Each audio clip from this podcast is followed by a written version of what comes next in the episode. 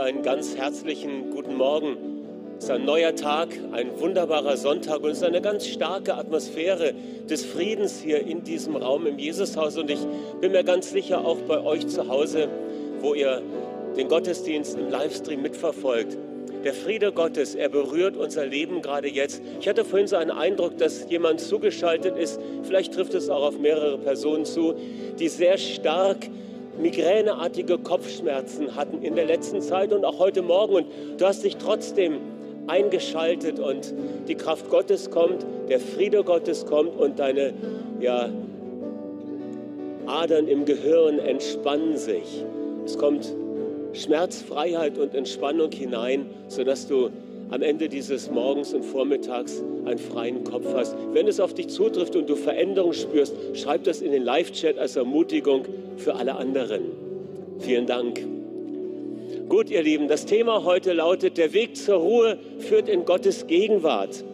Ich hatte ja schon vor einigen Sonntagen in einem Einleitungswort kurz erwähnt, dass ich ein Erlebnis hatte, das während einer Gebetszeit sehr stark eine Ruhe im Raum war und auch eine innere Ruhe da war, die mich erfüllte. Und das war verbunden mit einer ganz starken, spürbaren Präsenz, übernatürlichen Präsenz. Und mir ist dann so bewusst geworden, das ist eigentlich das, wonach wir uns sehnen. Es gibt eine Sehnsucht nach Ruhe. Es gibt eine Sehnsucht nach Ruhe. In uns Menschen ist dieses Verlangen nach einem Ruheort, nach räumlicher und zeitlicher Stille. Und wir haben das ja auch oft gesagt, wir haben das oft gehört. Lass mich doch endlich mal in Ruhe. Lass mir meine Ruhe. Kann mich denn keiner mal in Ruhe lassen? Ruhestörung, das haben wir oft zum Ausdruck gebracht. Und womöglich spüren wir tief in uns die Wahrheit des Wortes aus Jesaja 30, Vers 15, wo es heißt, durch Umkehr und durch Ruhe werdet ihr gerettet. In Stille sein und Vertrauen ist eure Stärke. Da ist die Sehnsucht, da ist ein Wunsch in uns. Und der Psalm 27, Vers 4 bringt zum Ausdruck, wo und worin der Wunsch nach Ruhe gestillt wird. Der Psalmist sagt hier, dies ist mein Herzenswunsch, im Haus des Herrn zu wohnen und sein freundliches Wesen zu betrachten. In der Gegenwart Gottes, in der geistlichen Welt und in der Vergegenwärtigung seines Charakters Dort finden wir Ruhe, dort finden wir die Ruhe, die wir suchen. Es gibt eine Notwendigkeit von Ruhe. Die Notwendigkeit von Ruhe, ich möchte sie mal mit drei Bildern versuchen zu umreißen. Das erste Bild, der entspannte Bogen. In Hosea 7, Vers 16 beklagt Gott sich über sein Volk und er sagt, sie sind wie ein schlaffer Bogen oder auch ein trügerischer Bogen. Im Psalm 78, Vers 57 geht in die gleiche Richtung. Sie aber wurden abtrünnig, sie handelten treulos wie ihre Väter. Sie versagten wie ein schlaffer Bogen. Der schlaffe Bogen ist trügerisch. Man kann sich nicht auf ihn verlassen. Er hält nicht mehr, was er verspricht. Und was jeder Bogenschütze weiß, von Zeit zu Zeit muss die Sehne vom Bogen abgenommen werden, der Bogen muss entspannt werden. Nur so bewahrt er seine Spannkraft und seine Elastizität und bleibt brauchbar für den Sport oder für die Jagd. Was für ein passendes Bild für unser Leben ist das. Wenn wir immer nur hochtourig fahren, wenn wir unter Hochspannung stehen, dann verlieren wir am Ende unsere Spannkraft. Wir beginnen vielleicht unberechenbar zu reagieren, trügerisch. Meine Frau sagt immer, na, wenn du so reagierst, dann ist es ein Zeichen davon, dass du etwas überlastet bist. Und Frauen haben ja meistens recht, wenn sie uns Ehemännern so etwas sagen. Darum sind Zeiten der Entspannung wichtig, nicht der Zerstreuung. Das ist ein großer Unterschied. Aber Zeiten der Entspannung. Darum gibt es das Moment der Ruhe, das wir alle tief in uns spüren als ein Bedürfnis. Jesus wusste um diese Notwendigkeit. Er wusste das sehr wohl und darum nimmt er seine Jünger heraus aus dem Alltag. Markus 6, Vers 31, kommt ihr selbst allein abseits an einen öden Ort und ruht ein wenig aus. Abseits mit Gott, abseits mit ihm. Wenn du das machst, dann bist du niemals im Abseits. Das Bild des entspannten Bogens, das betrifft die Ruhe von unseren Werken, die Ruhe von unserem Tun. Das heißt, ist ein Bild für die Ruhe auf der Ebene des Körpers, auf der Ebene des Leibes. Der entspannte Bogen. Ein zweites Bild, die gestillte, das gestillte Kind an der Brust der Mutter. Psalm 131, Vers 2 zeichnet dieses Bild. Habe ich meine Seele nicht beruhigt? Wie ein entwöhntes Kind bei seiner Mutter, so ist meine Seele in mir. Das ist das Bild der stillenden Mutter. Der Schrei des Kindes wird buchstäblich gestillt.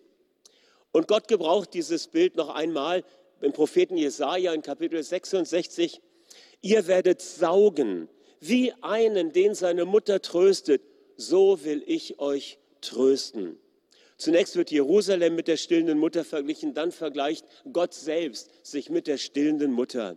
El Shaddai, der Gott, der allgenügsam ist, da steckt das Wort Schad, das Wort für Mutterbrust, auch in diesem Namen Gottes mit drin. Was für ein Bild für das Stillen des tiefen Schreis nach Liebe und Zuwendung im Herzen der Menschen. Das Bild des gestillten Kindes, das betrifft die Ruhe, die wir in Gott finden, wenn wir seine Liebe erfahren und die Gewissheit seiner Liebe ganz tief in uns spüren. Hier werden die emotionalen Bedürfnisse nach Ruhe gestillt. Das heißt, das Bild des gestillten Kindes betrifft die Ruhe auf der Ebene der Seele, unserer Gefühls- und Gedankenwelt und unseres Wollens. Ein drittes Bild, der Ruheplatz am Bach. Ein bekanntes Motiv aus dem Psalm 23. Er führt mich zu Wassern der Ruhe, zum Ruheplatz am Bache führt er mich oder zu Wassern des Friedens, zu Wassern des Shalom, des Wohlergehens, des Ganzwerdens. Er führt uns zu Wassern der Stille. Der Hirtenstab Jesu ist ja das Gegenteil vom Stecken des Treibers. Und der Stecken des Treibers ist ein Bild für eine Religiosität, die immer nur fromme Leistung fordert. Jesu Worte lauten so, Matthäus 11, 28 folgende. Kommt her zu mir, ihr mühseligen und beladenen, ich werde euch Ruhe geben. Nehmt auf euch mein Joch und lernt von mir, denn ich bin sanftmütig und von Herzen demütig, und ihr werdet Ruhe finden für eure Seelen. Mein Joch ist sanft und meine Last ist leicht. Ich liebe die Message-Übersetzung dieser Verse. Seid ihr müde, ausgelaugt, ausgebrannt durch religiöse Übungen, kommt zu mir. Geht mit mir abseits und ihr werdet euch wieder erholen. Geht mit mir und arbeitet mit mir. Schaut zu, wie ich es mache. Lernt den zwangsfreien Rhythmus der Gnade kennen. Ich werde euch nichts Schweres, nichts Unpassendes auferlegen. Bleibt bei mir und ihr werdet lernen, frei und leicht zu leben. Ich denke, das bringt ganz gut zum Ausdruck, worum es hier geht. Die Ruhe, von der Jesus spricht, ist nicht eine Ruhe von der Arbeit, sondern es ist eine Ruhe in der Arbeit. Nicht ein Aufhören der Aktivität, sondern das harmonische Zusammenwirken von Motiv und Tat. Aufgrund des Daseins in seiner Gegenwart. Und das steht im Gegensatz zu der schweren Mühsal unter den Bürden, die die Pharisäer und die religiösen Lehrer den Menschen aufladen. Das Bild vom Ruhplatz am Bach das spricht von Ruhe für unser Innerstes, dass wir Frieden haben können. Ja, ich weiß, ich bin mit Gott in Ordnung. Das ist die Ruhe auf der Ebene des Geistes, des innersten Teiles des Menschen. Die Notwendigkeit von Ruhe, sie ist eindeutig. Wir brauchen sie auf allen Ebenen unseres Daseins. Wir brauchen sie für den Leib, für die Seele und für den Geist. Und das Gute ist, diese Ruhe ist uns ausdrücklich von Gott zugesprochen. Es gibt eine Verheißung von Ruhe. Das Neue Testament spricht in Verbindung mit Ruhe von Ausruhen, eine Pause einlegen, erfrischt werden, zur Ruhe kommen, zur Ruhe geführt werden. All das verbindet sich mit diesem Wortfeld. Und dann redet es auch von einer ganz besonderen Sabbatruhe, die im Gegensatz zu den wöchentlichen Sabbaten so wie Mose sie festgelegt hat, steht, nämlich eine Art fortwährender Sabbat ist es, um den es geht, den wir als Glaubende in der Gemeinschaft mit Gott feiern. Nicht nur der wöchentliche Ruhetag, sondern es gibt eine darüber hinausgehende Sabbatruhe, die uns durch unser Leben hindurch begleitet. Und das ist diese Ruhe, dieser Ruheplatz, den wir in Gott finden. Das kommt zum Ausdruck in Hebräer 4 in den Versen 9 bis 11. So bleibt noch eine Zeit vollkommener Ruhe übrig, die wahre Sabbatfeier. Setzen wir alles daran, an dieser Ruhe teilzuhaben. In dieser vollkommenen Ruhe oder der wahren Sabbatfeier, da geht es nicht, wie ich eben schon sagte, um den Verzicht auf die täglichen Arbeiten, sondern es geht um das Wahrnehmen der Präsenz oder Gegenwart Gottes im Leben voll und ganz. Und das hat mit Anbetung zu tun, das hat mit der Fokussierung und der Ausrichtung auf Gott, auf sein Wort, auf sein Wesen, auf sein Reich zu tun, auf die Kräfte der zukünftigen Welt. Uns wird eine Ruhe zugesagt, die für alle Glaubenden zugänglich ist. Gott hat sie bereitgestellt und sie ist heute real und sie ist in Gottes spürbarer Gegenwart zu finden. Darum lasst uns eifrig sein, in diese Ruhe einzugehen, das heißt, sie wahrzunehmen. Und welche Schritte uns dazu helfen, möchte ich anhand eines alttestamentlichen Beispiels verdeutlichen.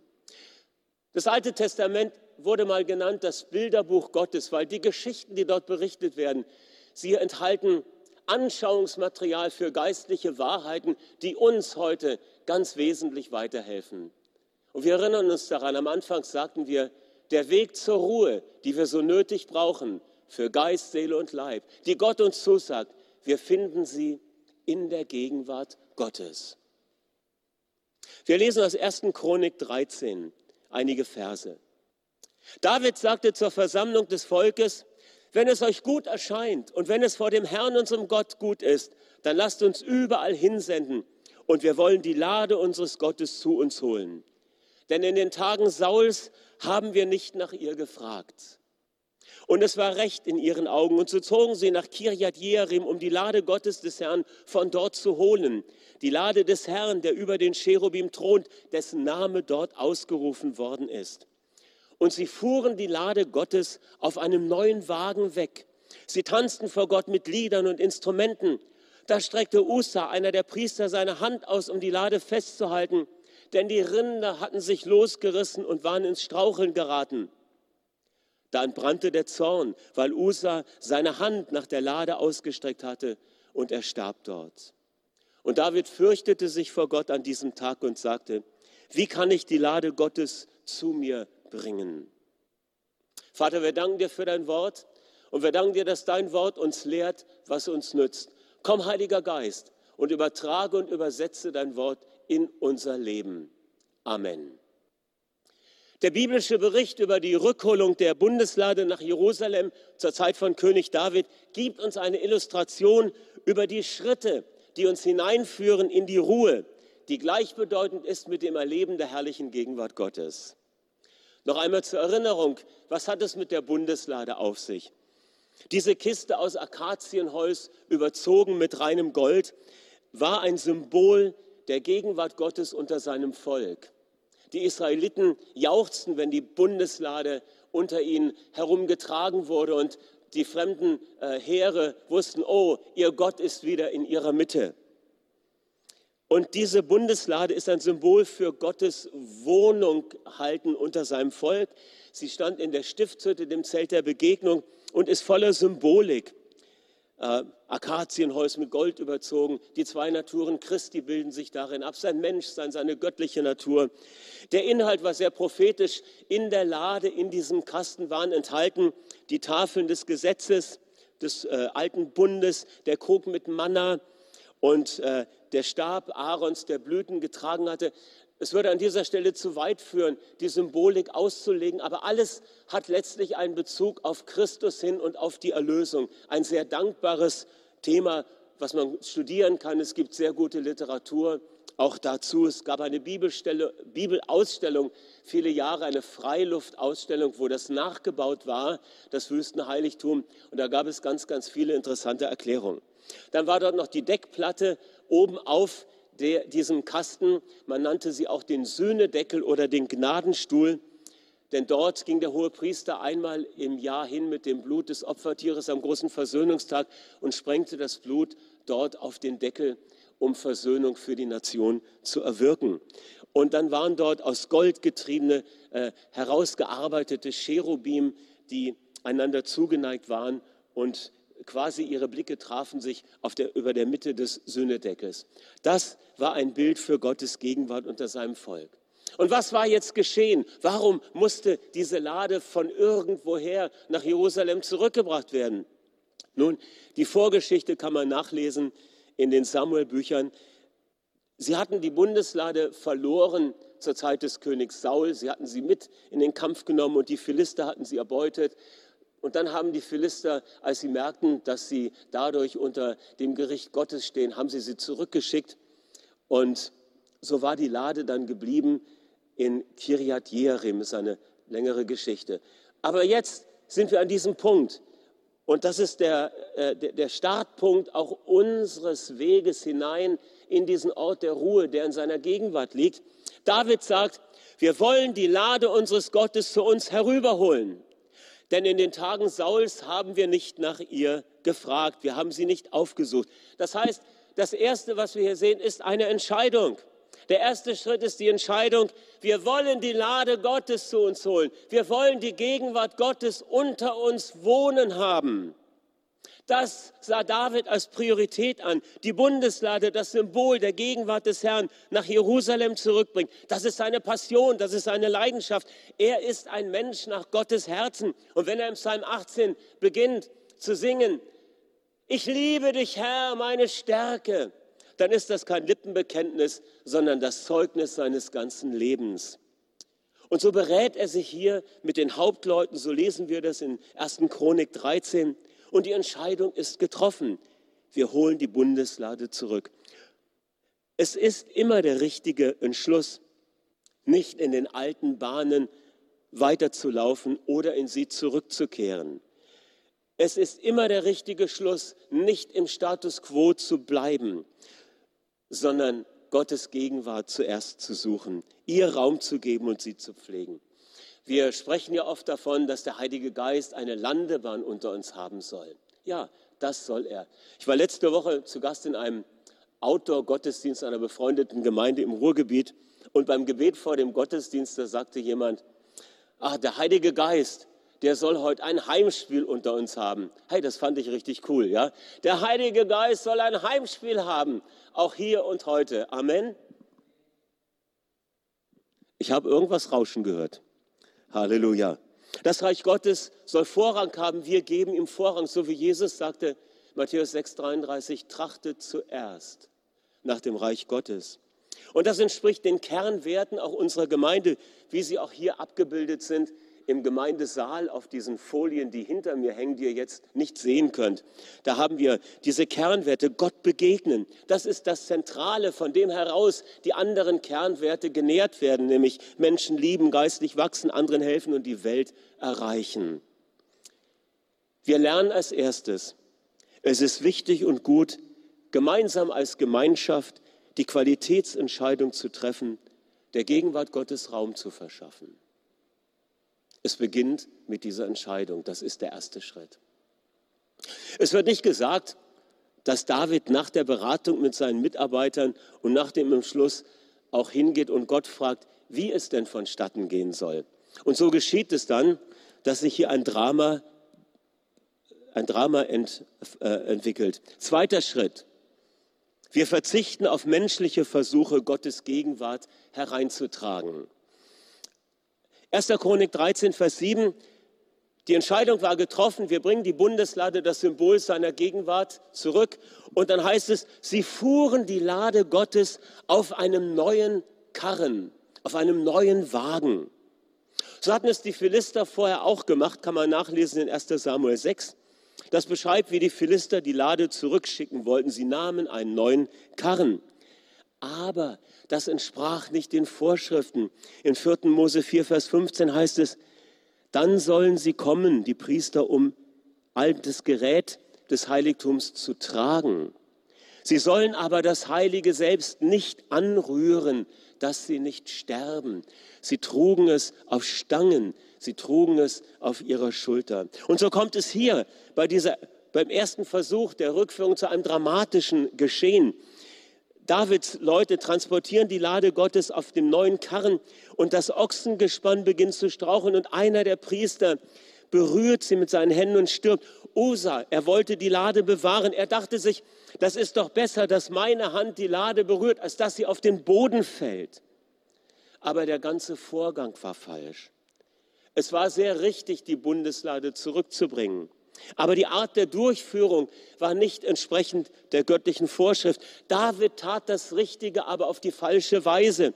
Als die Philister sich nicht an die Anordnungen hielten, da wussten sie es nicht besser. Und alles ging gut. Aber bei Gottes Volk geht es nicht einfach mit einem neuen Karren und dann ist alles gut. Andere mögen es versuchen, du aber nicht, wir aber nicht. Andere mögen Dinge auf ihre Weise machen, wir aber nicht, denn Adel verpflichtet. Es gibt sicher eine Neigung, dass wir schnell dabei sind, einen neuen Karren für Gott bereitzustellen. Und manchmal ist es gar nicht so, dass wir Gott transportieren wollen mit dem Karren, sondern manchmal spannen wir ihn vor unseren Karren sogar. Wir sind manchmal schnell dabei, einen Weg, eine Methode zu suchen, von der wir glauben, dass sie uns in die Gegenwart Gottes transportiert.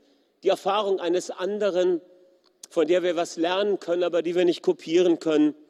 Oder irgendetwas, was die Seele berührt, aber doch nicht in die Tiefe unseres Herzens hineinreicht. Schaut mal, unsere menschlichen Ideen sind ungeeignet als Träger für die spürbare Herrlichkeit Gottes. Und wenn wir nicht beachten, was Gott festgelegt hat, dann kann es sehr schief gehen. Weil wir lernen hier etwas, es gibt ein göttliches Protokoll, eine göttliche Ordnung, die beachtet werden muss, um in die Ruhe, in seine Gegenwart hineinzufinden, um dort zu bleiben. Und deshalb ist es wichtig, wir entscheiden uns allen menschlichen äh, Versuchen und Tricks, Gottes Gegenwart in unsere Mitte zu tragen, eine Absage. Wir entscheiden uns für das göttliche Protokoll, für die göttliche Ordnung. Doch bevor wir das tun, schaffen wir einen Raum, wo die Lade Gottes, wo die Gegenwart Gottes sich aufhalten kann. Das ist der dritte Schritt. Das erste ist die Entscheidung. Wir wollen die Gegenwart Gottes suchen. Das zweite ist der Verzicht auf menschliche Tricks. Und das Dritte ist, wir schaffen zunächst einmal Raum zum Erleben von Gottes Gegenwart. 1. Chronik 15, Vers 1. Von David heißt es hier, David richtete eine Stätte für die Lade her und schlug ein Zelt für sie auf. Gott hat immer einen Ort gesucht, um sich mit seinem Volk zu treffen. Die Stiftshütte, das Zelt der Begegnung, war es während der Wüstenwanderung. Die Hütte Davids war es zur Zeit seiner Regierung, der Tempel zur Zeit Salomos. Und im Neuen Testament ist die Gemeinde der Ort, wo Menschen auf ihn hin versammelt sind und wo er in ihrer Mitte wohnt. Und hier lesen wir, dass David ein Zelt für Gott aufschlägt und einen Dienst der Anbetung einrichtet. Das ist sehr lohnend, das zu studieren, mit welch einer Großzügigkeit und man möchte fast sagen, mit welch einer Verschwendung in Anführungszeichen er einen umfassenden Lobpreis- und Anbetungsdienst installiert. Er wusste um das Geheimnis, dass Gott wohnt dort, wo man ihn lobt und preist. Und wenn wir uns gemeinsam auf Gott hin versammeln, dann schaffen wir eine notwendige Voraussetzung für das Erleben seiner Macht und Herrlichkeit. Wisst ihr, Gott hat immer einen Ort gesucht, um dich und mich persönlich zu treffen. So war das immer schon. Die Verabredung stand fest in der Kühle des Abends im Garten Eden mit Adam im Garten Eden. Und heute treffen wir ihn im Garten unseres Herzens. Wusstest du, dass da ein Garten in deinem Herzen ist, wo Gott sich mit dir trifft? Und wenn wir Raum schaffen, ihn zu treffen, Raum im zeitlichen und örtlichen Sinne, dann geschieht es, dass wir in den Frieden, in die Ruhe hineinkommen und das ist so erfüllt mit Kraft. In dieser Ruhe wird es niemals langweilig, sondern es öffnen sich neue Perspektiven und Tiefen.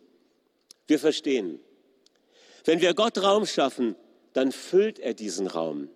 Wenn wir in seine Gegenwart eintreten, dann öffnen sich neue Dimensionen.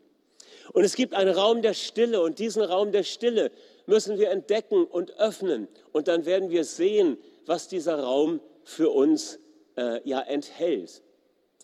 Es gibt eine Geschichte von einem Einsiedler, zu dem kamen Leute und fragten ihn, was für einen Sinn siehst du denn in solch einem Leben, wie du das hier in der Stille und Einsamkeit führst? Nun, der Mönch war gerade dabei, im Klosterhof mit einem Eimer Wasser aus dem Brunnen zu schöpfen und so sagte er den Besuchern, schaut doch mal in den Brunnen, was seht ihr da? Und da schauten sie hinein und die Antwort lautete, wir sehen nichts. So wartete er eine Weile und dann bat er die Besucher ein zweites Mal in den Brunnen zu schauen. Und er fragte sie, was seht ihr jetzt?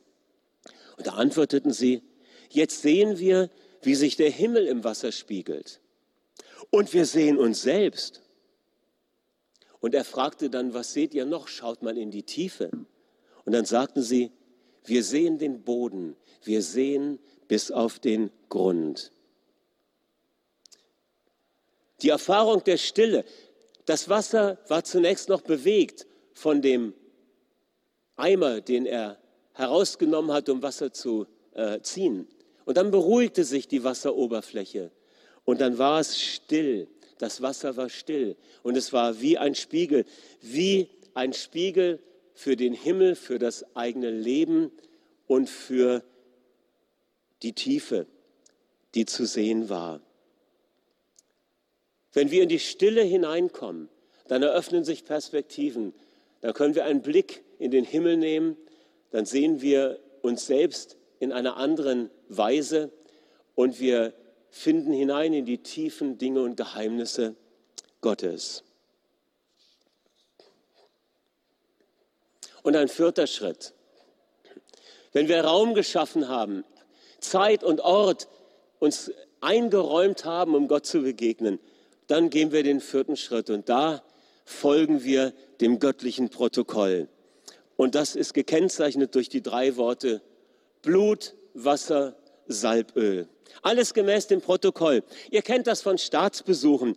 Wenn ein Staatschef im, äh, zu Besuch kommt, dann gibt es im Vorfeld äh, eine Absprache über das Protokoll, das durchgeführt wird bei diesem Staatsbesuch.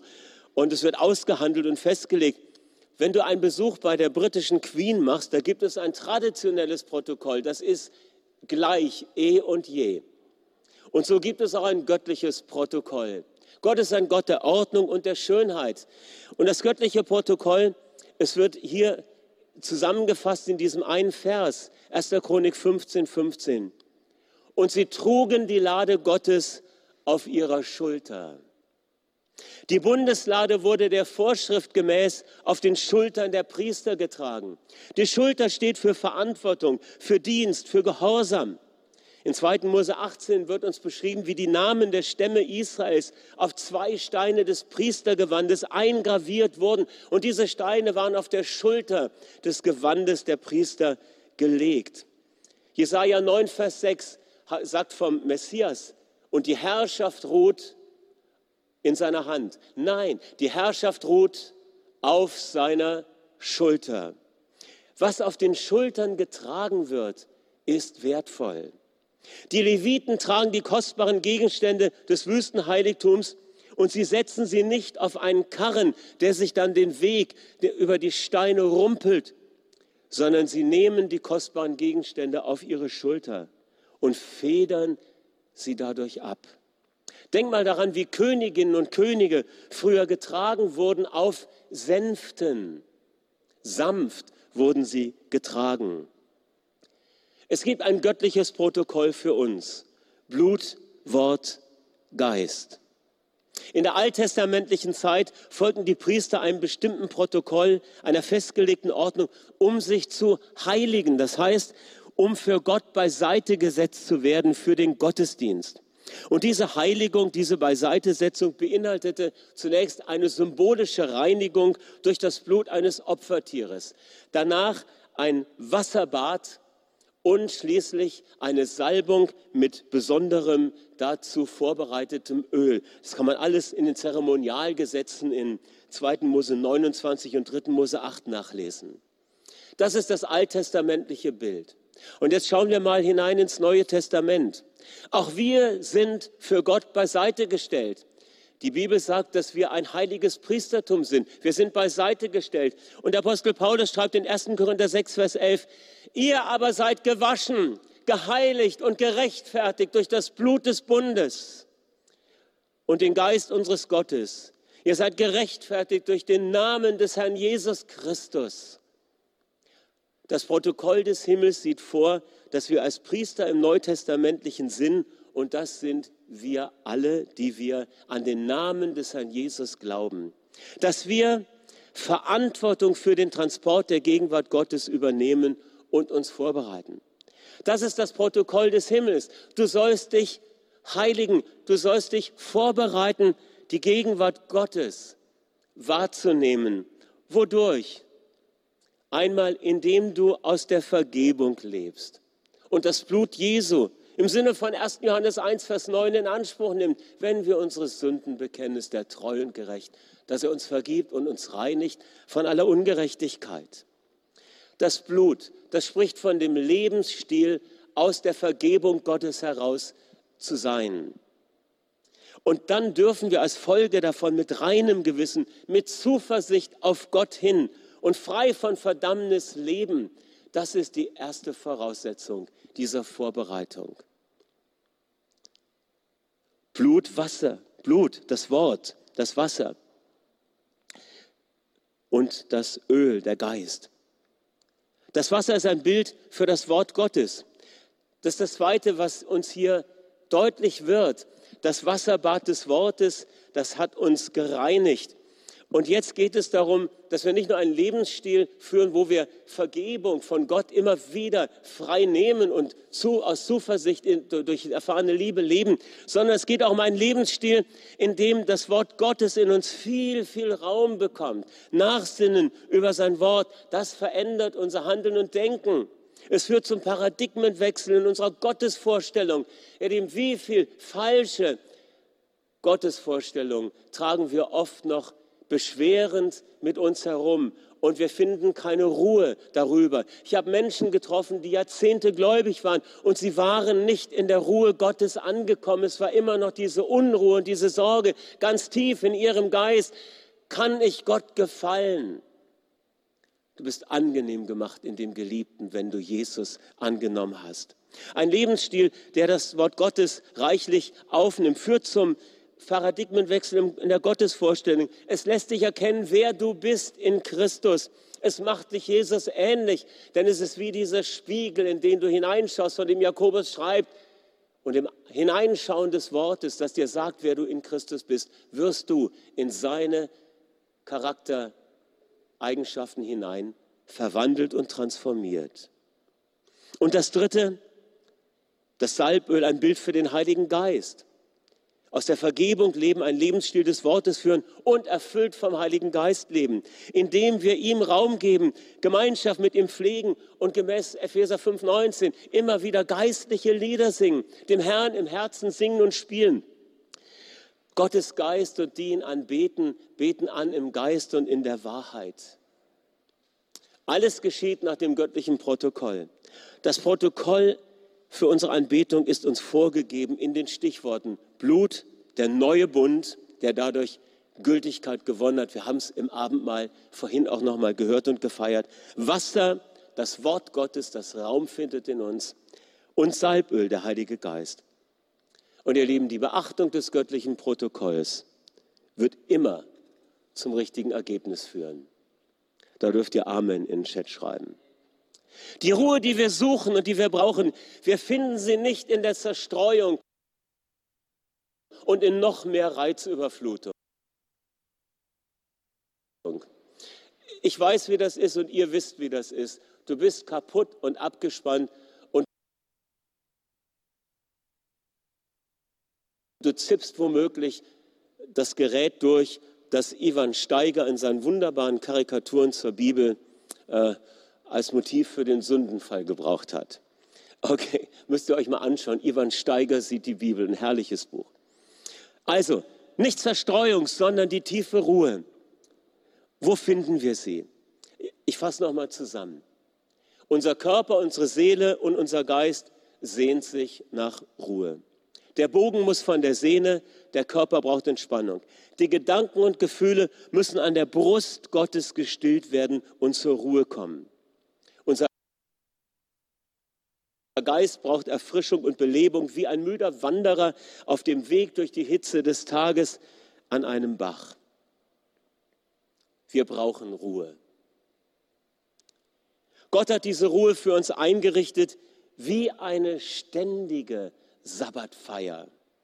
Ein Sabbat nicht nur am Sonntag oder an dem freien Tag, sondern ein Sabbat, der deinen Alltag durchdringt. Eine innere Ruhe, eine Sabbatruhe, die seine spürbar erlebte Präsenz im Alltag ist. Die Ewigkeit trifft sich da mit uns in Raum und Zeit. Siehe, ein Fenster geöffnet in den Himmeln. Unser Weg hinein in diese Ruhe durchläuft vier Schritte. Wir entscheiden uns, Gott zu begegnen. Wir verweigern uns den neuesten Modekarren und wir suchen die alte Ordnung. Wir schaffen Raum zur Begegnung mit Gott im Garten unseres Herzens oder auch bei gemeinsamen Treffen. Und schließlich, wir folgen dem himmlischen Protokoll. Blut, Wasser, Geist. Blut, Wort Gottes, Heiliger Geist. Leben aus Vergebung, Leben angereichert mit Gottes Wort, Leben mit den Geistesgaben und ganz besonders mit dem Sprachengebet. Lasst uns miteinander beten.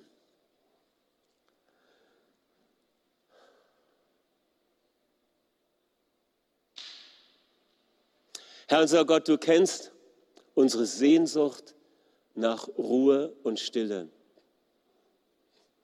Und du verstehst so sehr unser Bedürfnis, das wir in uns tragen. Vater, gerade zu Beginn auch dieser Sommerferienzeit ist unser Gebet, dass du uns Gnade schenkst, dass wir auch Ruhe finden in diesem tiefen Sinne. Diese Ruhe, die wir finden bei dir. Und wir danken dir, dass du uns einen immerwährenden Sabbat verheißen hast. Da bleibt eine Ruhe für Gottes Volk. Und diese Ruhe, die bleibt für uns, ist eine bleibende Ruhe, ein Ruhen in dir, ein sein vor deinem Angesicht. Guter Heiliger Geist, wir bitten dich, hilf uns. Und wir danken dir. Wir sagen, komm, Heiliger Geist, und hilf uns, den Weg des Protokolls zu verinnerlichen, diesen Weg des göttlichen Protokolls in deine Gegenwart zum Ruhplatz zu finden und zu lernen. Und dann immer wieder neu zu schmecken und zu sehen, wie gut du bist.